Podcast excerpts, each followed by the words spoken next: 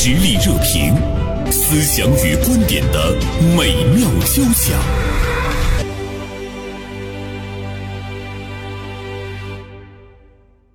说，如果有一位小姐姐每个月拿六千块钱，想找一个小姐妹陪吃陪喝陪逛街，最好还能一起上班，这个活儿你接不接？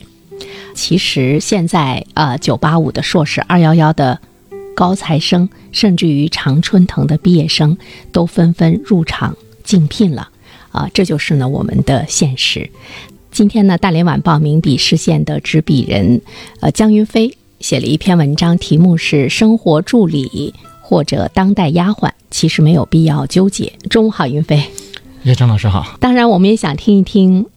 年轻人的看法，所以呢，今天电话接通了上海交通大学的一位博士生小麦。小麦呢，是我线上节目的一位听友。小麦你好，袁生老师您好，啊，老师好，你好你好。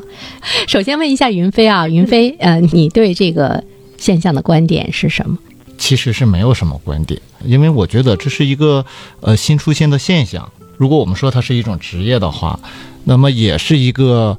呃，可能刚刚出现的这么一个职业，那引起大家的关注呢，是因为我们看到我们印象中的那些应当做出更多社会贡献或者发挥更多更好的这个创造更好前景的那些呃学生、年轻人，却纷纷要去干这个活儿。嗯。啊，大家可能觉得有些不理解，所以我是对这个问题是怎么看呢？我是认为，只要这个事情不违法、不违规、不违反我们所说的公序良俗，嗯，我们没有必要去更多的是谴责也好，还是反对也好，让子弹飞一会儿呗。允许任何现象的存在，存在就是一个合理性。小麦，你你会吗？呃，我想全面的谈一谈哈。我昨天看您发给我的这篇文章，我的第一反应当然是很惊讶。虽然有这样一个职业，我和我身边的一些好朋友、同学，他们谈论了一下这个问题。当然，他们也是很惊讶，就是对于他们来讲，也是第一次见到见到这样一个现象。你这些小姐妹都是博士生吗？对，是的。哦，你是学什么专业的？是工科生，我学材料的。啊，材料。然后呢，我看了一下文章里面的那个截图，是小红书的嘛？因为我平时也其实自己玩小红书比较多，所以我就立马在小红书上，嗯，输入了一些关键词，搜索了一下，发现检索结果里边其实很少很少，而且我换了几个关键词也没有搜索出就是很相关的一些信息，所以我对这个新闻本身其实是。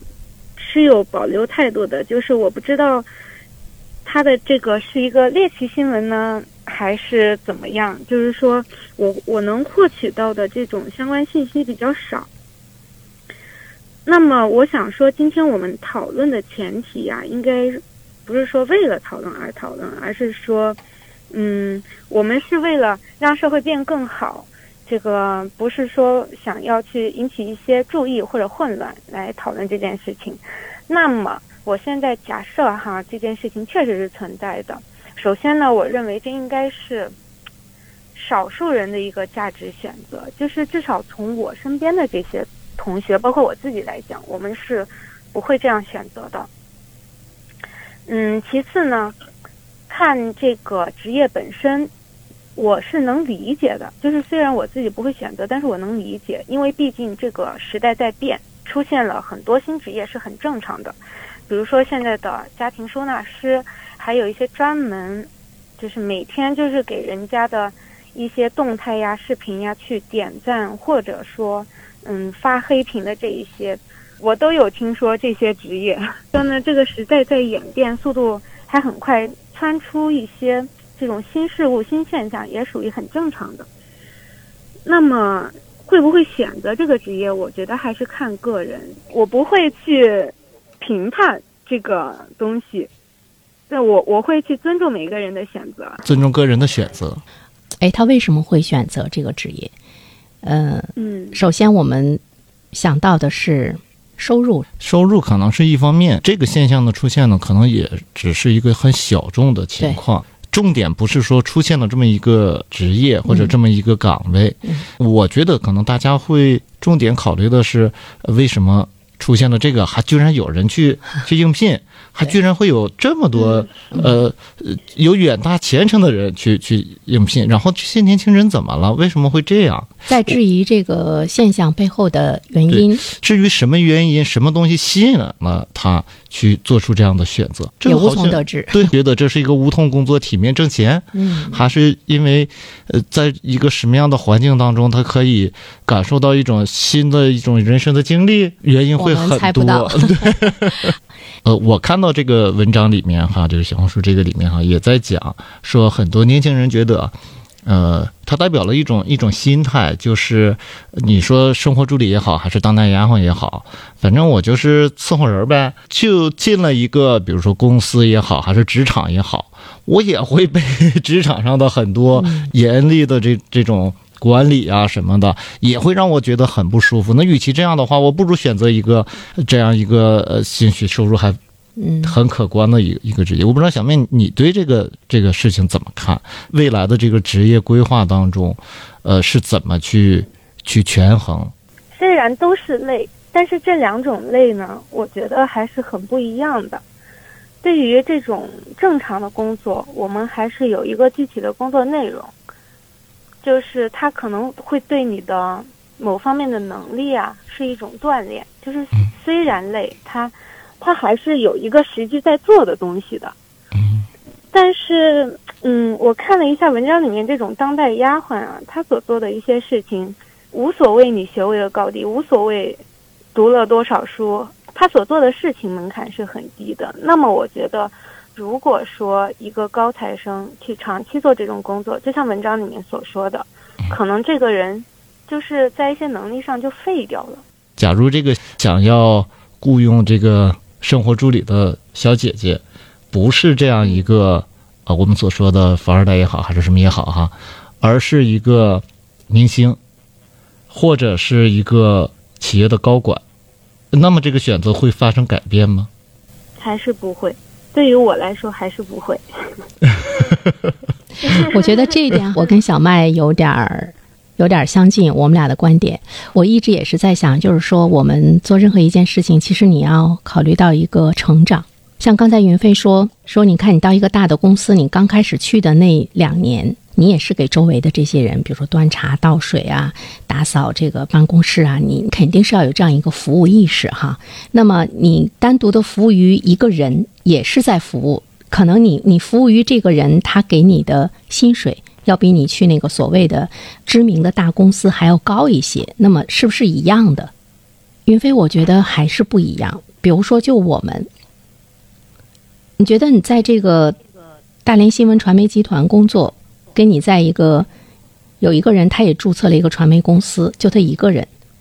我们在这儿当记者、当主持人，和在他那儿去，你觉得一样吗？这个问题似乎有点陷阱的嫌疑啊！不是陷阱，甚至于说，我们在这儿，我们在这儿挣的钱，可能不如他给你的要多。呃，这个所所以，我我们刚才不说了吗？哎，你先给我回答一样吗？这不是这这个问题，这这不是这个人的选择吗？就是你说一样还是不一样？嗯，实际上是做出了一个价值的判断。嗯，那每个人的价值判断是不一样的。假如说今天我们我的生活已经无法持续下去了，就是我我从单位取得的报酬已经不足以支付我的生存了。嗯，那你你说怎么办？必然是选择。那个能支付我生生活成本，能支付我生存的那个，嗯，那个东西，或者是说你看不到希望，那个我只能做出那个选择。就像我们很多这个，首先我要满足对生存。啊，嗯，那么你工工作首先劳动首先是第一需要啊，然后其次你才是才是追求个人理想价值啊，生理需求，生理你首先得完成这个。满足完了才是。自我实现哈，这就这个这个这个，我小麦你呢？于飞老师特别想跟你聊，你呢？就是毕业的时候找工作，嗯，那么现在有好几份工作，好几个 offer 那个 offer，你都可以去选择。你当然是需要选择一个，我相信你肯定要选择一个你认为最能实现你理想价值、最能实现你人生价值的这个职业，对吧？假如现在只有一份工作给你，你无从选择，而你又想去就业，你说怎么选？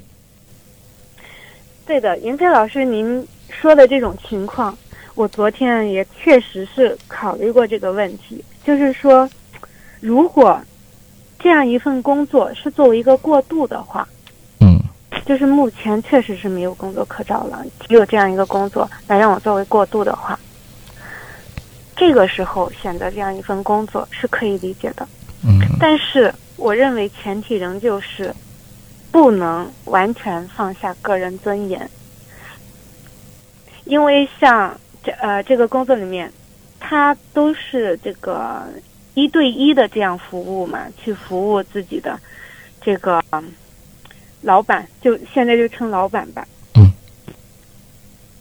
我看文章里面也有一些例子，是说这个高材生去替这个老板穿衣穿鞋、提裤子、冲马桶，不乐意了就扣钱。这 这样一个过程很难说是一个彼此人格平等的这样一份工作。那我我我觉得，如果说这样的话，那 还是得考虑一下。嗯你看小麦但如果说不是像这种完全放下尊严作为过渡，还是可以理解的。嗯，小麦在这里面说到一个尊严，我记得我在导播间，我也在跟云飞，我们俩也在说说尊严。我觉得人可能是每一个人他对生活的需求是不一样的，有些人他觉得尊严很重要，可能有的时候比我果腹还要重要，哪怕我吃的半饱，但是我也要尊严，我要站着，我要站着活。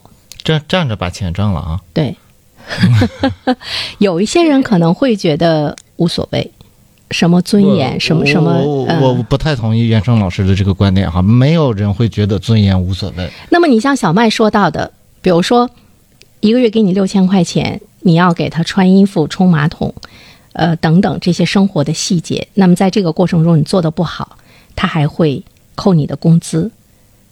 嗯、你觉得这里有尊严吗？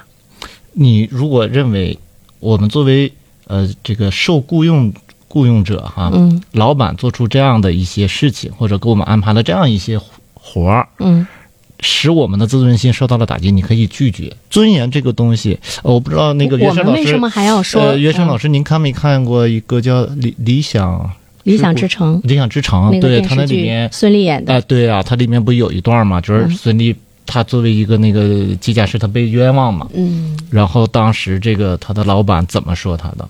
嗯啪的一下把报告扔到他脸上，我给你一分钟时间，嗯你到底辞职还是不辞职？他说他们往我身上泼脏水，我难道还不可以澄清一下吗？一个连脏水都背不了的人，我要你有什么用？嗯，这是职场，这不是法院在给你讲公平，在跟你讲清白。但是如果我们有的时候不坚持自己的话，就这个这个那么是不是就会有越来越多的脏水让你去背？这个职场就变得太可怕了呢？所所以现在零零后不是说零零后在整顿职场吗？我的意见，我的这个想法是这样的，就是，呃，首先来讲，在这份雇佣关系当中，这份契约关系当中，它是不违法、不违规、不违反社会公序良俗的，这是前提。在这个前提之下，作为受雇佣方，我觉得老板这个老板真的不适合我，我觉得我干不了这个活，那么你可以不干。作为老板来讲，你不违，我没有违法违规，没有违反道德的这个评判，我只是需要你来完成这些工作。你认为你认为你完成不了，我你可以不干。想要讨论这个问题之前，我跟云飞同时也看到了另外的一篇文章，就是那个有一些巨富，他雇的这个人月薪更高，月薪会有十万。在家里面，我是给你跪着服务的，跪着给你穿鞋。就是这个主人一进来，肩膀一抖，你就知道他的衣服要要把他的衣服给脱下来了。呃，一个眼神你就知道要干什么。也同样的这样的一份职业，我们也会看到网上有很多人说：“哎呦，我去，我去，年薪百万呢，我去，我去哈。”这个老板他也是没有违背任何的法律、公序良俗都没有违背，但是我我总是觉得不对劲儿啊。不，他这个这这个不对劲儿在哪里？的这个贵式服务，我觉得它就已经违反了我们对平等的人格的这个这个理解。那它只是形式不一样，比如说贵式服务，那我让你给我冲马桶呢？你你你这个这个，那那我们换一个例子，就就关键是说我在找一份职业的时候，首先你的这些要求，它是不是已经伤害了劳动者的权益？我觉得这个权益有精神上的，我们经常说，对我们经常说权益的时候，我们会说，我们经常会说物质上的，但是是有精神上的。为什么我们会说站起来了？比如中国人民站起来了，我们的劳动者站起来了。云飞，你说这这说这您说到尊严的这个，我倒是觉得有一个很好的例子，就是我们呃以前我们看到有一些年会上有一些公司什嗯么什么打耳光啊，还是什么表演啊，一些嗯确实让大家觉得无法接受。这些我觉得这这确实是冲击了我们的这种嗯呃价值判断和对这个社会公序良俗的理解，我们应该反对它。嗯应该是，但是这个例子，当代压化是其实这是一种戏称。之所以我们说封建社会的那个丫鬟，她是没有人身自由的，这不能选择的。甚至于你的生命大权都掌握在他们的。现在我们这本质上是一种嗯雇佣关系，是一种契约关系。我可以在你违反契约的前提下，我也不接受了你这种雇佣。小麦怎么想？小麦怎么想？小麦怎么想？那我想提出一个疑问，那我们怎么样来界定这个契约的内容呢？怎么样来界定什么是属于我们刚刚说到的脏水，什么又不属于脏水呢？这个就是每一个人的理解不一样。在老板觉得你就应该去去承担的，那么在员工来讲，你让我违背我的道德，我要承担一份龌龊。每个人站的角度不一样，对这个脏水的理解是不是不一样的？云飞，对我，我认为是这样的。嗯，呃，当然有但是它，不会写在契约里。当然它有一个底线是这个法律、嗯，道德、呃伦理这样的有，肯定是有一个底线的，它大家公认的一个底线。但在这个底线之上，它的上限是什么？可能每个人就不一样了。比如说，我们回到我们的工作吧，假如说我们作为记者，有的记者认为我就应该到点儿我就应该下班，我像所有的工种一样。那有的记者认为我十二点出去，半夜十二点出去采访也是我的责任。这个怎么看呢？这个我觉得那是职业的一个奉献精神，似乎跟尊严那种尊严。呃，假如说领导让你这个加班，怎么办？凌晨一点这个采访让你去，那我毕竟是采访嘛，我我不是去给别人冲马桶嘛，我觉得我还是能够接受的。你你你觉得每个人的这个容忍度，它可能会影响我的身体，影响我的休息，但是他不会让我觉得我在做这份工作的时候没有尊严。我是这样来理解的，嗯我会觉得领导不太体恤，不太体恤员工的这个，呃，想好再说哈。这样哈，小麦，我们我们听一份片花广告之后，我想想怎么说，好吧？嗯说不好的话，明天我可能就不能出现在话筒前了。我觉得今天有点烧脑，有点烧脑，云飞。以独特的观察视角，发现时代的蓬勃力量；以敏锐的内心感知，寻找我们的精神家园。实力热评，名笔与名嘴的实力碰撞。我是要回答我我我是否想好了怎么说的问题吗？嗯，我觉得，我觉得，嗯，做主持人，嗯，去采访，做新闻，我觉得它是我的一份事业，嗯，也是我的一份理想，嗯，就算是为了我的这份喜欢，让渡一点辛苦，其实是应该的，是可以接受的。我可以委屈一下，嗯啊，说实在的，我们在生活中每一个人的工作中，其实都有委屈，不管他的职位，不管他是一个普通老百姓，还是他是一个这个管理层，每一个人都有委屈。谁活的都不容易。对，谁活的都不容易。所以呢，当我想到，哎，我的这份职业还算是有崇高，尽管挣的不是很多的时候，我觉得我好像还是蛮有一些去做的那个意义啊，这是我特别真实的想法。呃，但是让我去为私人服务，我是可以拍案而起，我是可以给他给他舍弃掉的，因为它只是我的一份满足我生活需求的呃一份物质的收入。对我来说，好像是可能是在我的概念中，我没有赋予它一些什么，就是除了挣钱，我没有赋予它一些一些所谓的理想啊、事业啊等等这方面的东西，好像我就会感觉就就不一样了。有很多人认为，这个呢不光是一个让渡尊严的问题，呃，它是看上去，如果是这么一个现象出现了的话，或者是它将来愈演愈烈的话，会不会让大家让我们觉得？年轻人怎么了？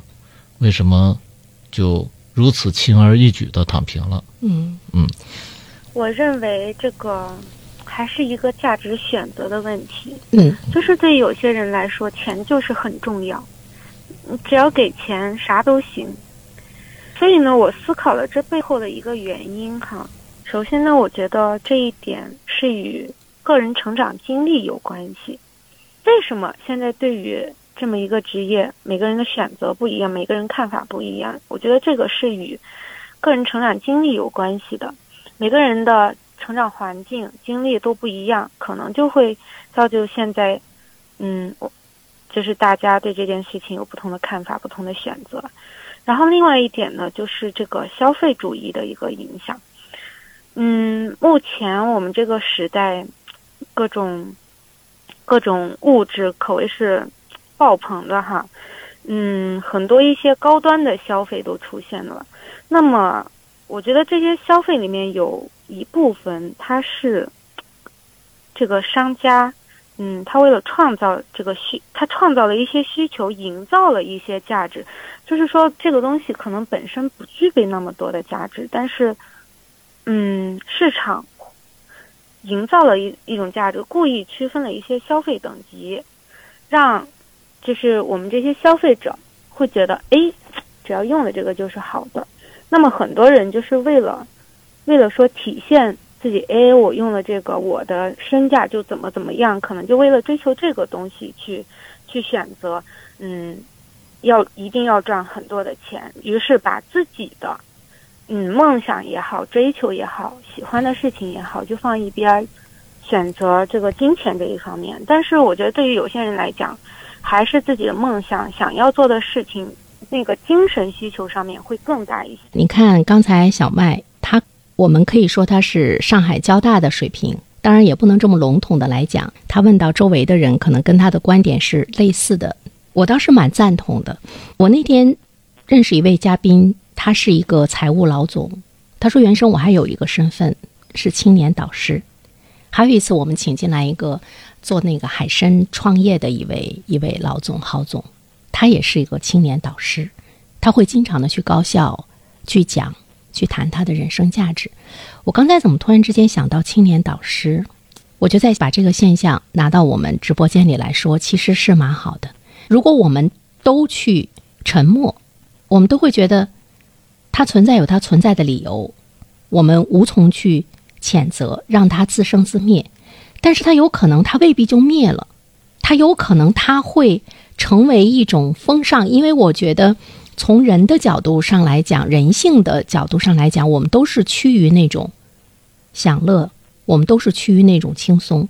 但是你看，我们人到中年之后，你经历了很多事情之后，你会觉得年轻的时候我们还是要做一些事情，在你的体力、精力在允许的状态之中，因为之后你会感觉。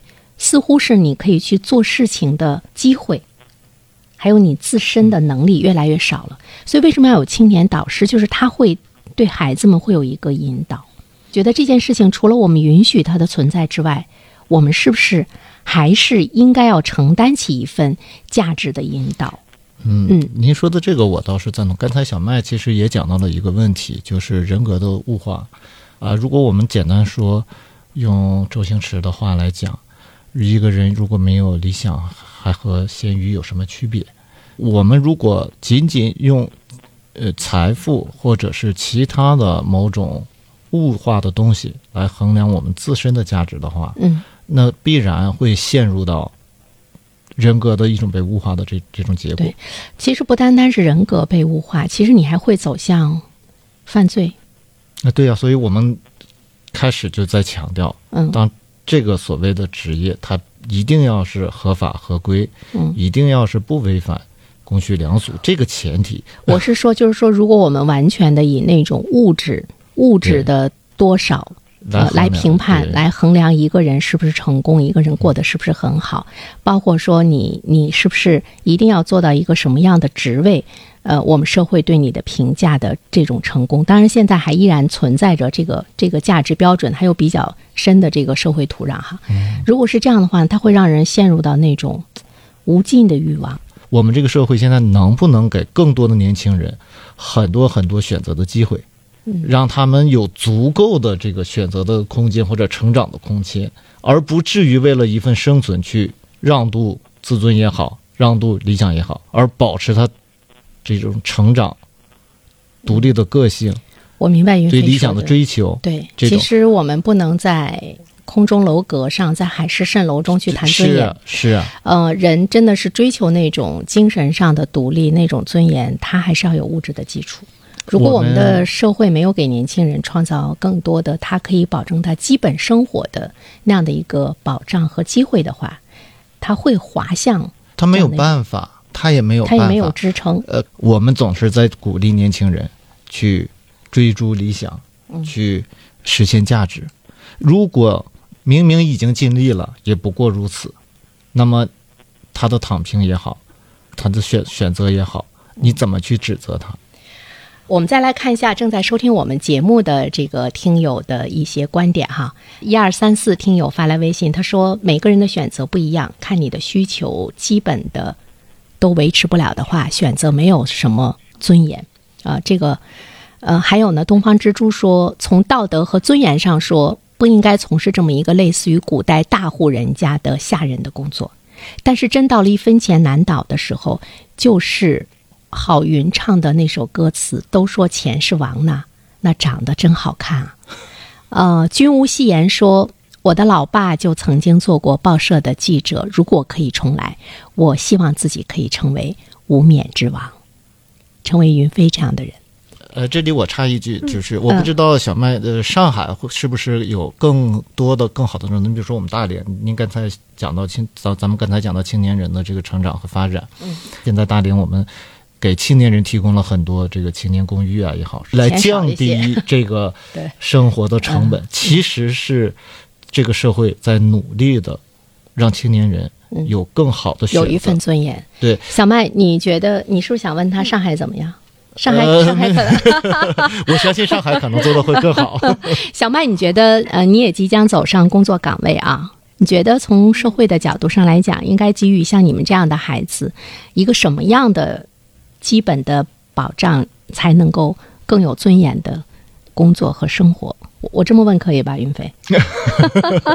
啊，小麦，嗯嗯嗯，确实是挺感慨的哈。就是首先，刚刚各位网友所说的这个问题，确实是目前很现实的一个问题。结合两位老师之前所说到的这个一个精神独立，一个物质基础，物质基础这一块儿。我确实是刚刚听两位老师一说到这个，嗯，确实是挺感慨的。这个东西很必要。当一个人，你说基本最基本的这个物质保障都没有的时候，你难免就是会有这类似于当代丫鬟这种选择。那谁都想过得好。那，嗯，我觉得社会如果说能给予我们这些高材生，就比如说。嗯，很多可能他一毕业没有办法找到很理想的一个工作，能够嗯比较好的维持自己生活的一份工作的话，如果这个时候社会政府能够给予我们一些资助，给予我们一些保障的话，那这个对于我们来说，首先肯定是嗯物质有所保障了，第二个就是心里也是暖的，能够在物质有所保障的。这个前提下去追求我们真正想要追求的这个东西，小麦，你觉得这个物质保障是指什么？嗯，比如说提供一些这种租房福利。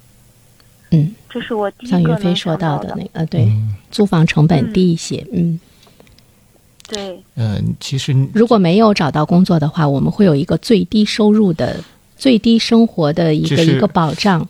这是一个就是我们的这个成长的阶段和我们所拥有的这个能力，它是不匹配的。嗯，我们都从年轻的时候过来对过，当我们刚刚毕业的时候，嗯我们最富有朝气。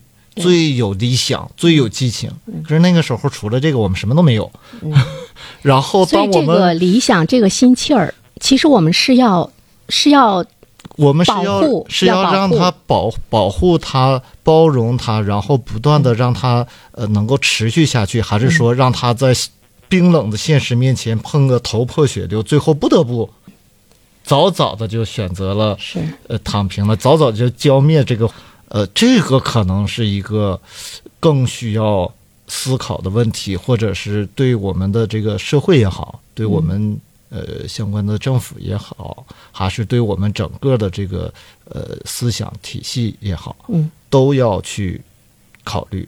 我是想在云飞老师刚刚说的基础上，我想补充一点，就是，嗯，确实我们现在这个时代，互联网发达起来了，大家可以通过朋友圈，通过各种社交平台，看到各种各样的人的生活，甚至有些人非常的，就是通过这些社交平台，非常的羡慕人家，嗯，就是他们眼里的那些有钱人的那种生活，会非常羡慕，就是大家能够。接触到很多这种外面的这些花花世界，能够看到哇塞，有多少多少钱，有多少多少名表呀，嗯，名包呀那些，就会非常羡慕。不不是每个人都能抵抗住这种诱惑的。呃，似乎这个时间到了，我们每个人应该表达最后的这个一句话 观点的时候了。嗯对这个本身这件事情的出现，带有更多的包容，同时我们从中汲取一些呃思考，产生一些思考，为年轻人提供更多的机会，嗯让他们能够站着把钱挣了。嗯，小麦，年轻人，这个每个时代有每个时代的责任。那在我们现在这个时代，有更多的包容性，这是没错。但是我我希望呢，嗯，就是有更多的年轻人，嗯，能够选择增加自己的厚度，为社会去做一些事情。不论是年轻人还是像我这样的中年人，我们的人生还是要成长。我们要从我们的生活中、见识中、我们的职业中，我们是要成长。所以，怎么样去更好的汲取一些营养？可能除了物质之外，还有更多的东西。谢谢谢小麦，谢谢啊，谢谢袁生老师，谢谢小麦。嗯，好的。那我们来谢谢听袁，生老师，谢谢云飞老师。好嘞，小麦，再见。也向你的同学带好，好吧？也谢谢他们。好的，嗯谢谢祝你们前程似锦，好，谢谢，谢谢云飞老师。哎再见啊。哎，齐秦的一首《外面的世界》结束我们今天的节目吧。很精彩，外面的世界很无奈。当你觉得外面的世界很精彩，我会在这里衷心的祝福你。每当夕阳西沉的时候。总是在这里盼望你。天空中虽然，飘着雨，